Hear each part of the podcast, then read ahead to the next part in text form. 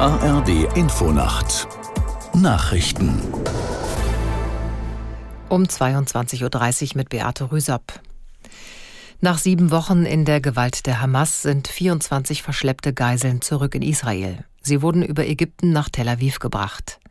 Unter den Geiseln sind 13 Israelis, vier davon auch mit deutschem Pass, zehn Thailänder und ein Philippiner. Sie werden medizinisch betreut. Alle seien in einem guten Zustand, hieß es von der israelischen Armee.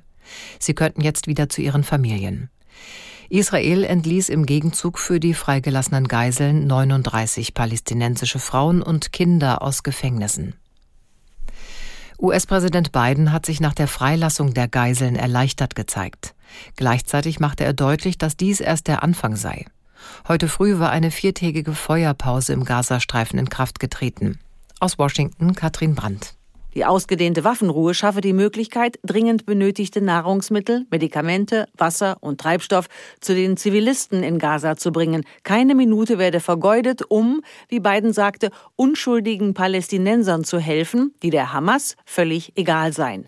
Mit Blick in die Zukunft sagte Biden, die Spirale der Gewalt im Nahen Osten müsse beendet werden. Er bekräftigte seine Forderung nach einer Zwei-Staaten-Lösung, durch die Palästinenser und Israelis eines Tages Seite an Seite leben könnten. Die Strom- und Gaspreisbremsen sollen Ende des Jahres auslaufen. Das kündigte Finanzminister Lindner an. Aus Berlin Martin Polanski. Die Bundesregierung hatte die Preisbremsen im vergangenen Jahr eingeführt, um die Bürger vor zu hohen Belastungen durch die Energiekrise zu bewahren. Dabei übernahm der Staat einen Teil der Mehrkosten, finanziert über den Wirtschafts- und Stabilisierungsfonds WSF. Im Deutschlandfunk sagte Lindner, der WSF werde zum 31.12. geschlossen, danach würden keine Auszahlungen mehr daraus erfolgen. Damit reagiert Lindner auf die Entscheidung des Bundesverfassungsgerichts zum Bundeshaushalt. Die Karlsruher Richter erklärten eine Schuldenfinanzierung über Nebenhaushalte für nichtig, davon dürfte auch der WSF betroffen sein. Die Grünen ziehen mit ihrer Fraktionschefin im EU-Parlament Reinke als Spitzenkandidatin in den Europawahlkampf. Die 36-Jährige aus Gelsenkirchen erhielt auf dem Bundesparteitag in Karlsruhe rund 95 Prozent der Stimmen. Reinke sagte, im kommenden Jahr werde man mit aller Kraft gegen einen Rechtsruck im EU-Parlament kämpfen müssen.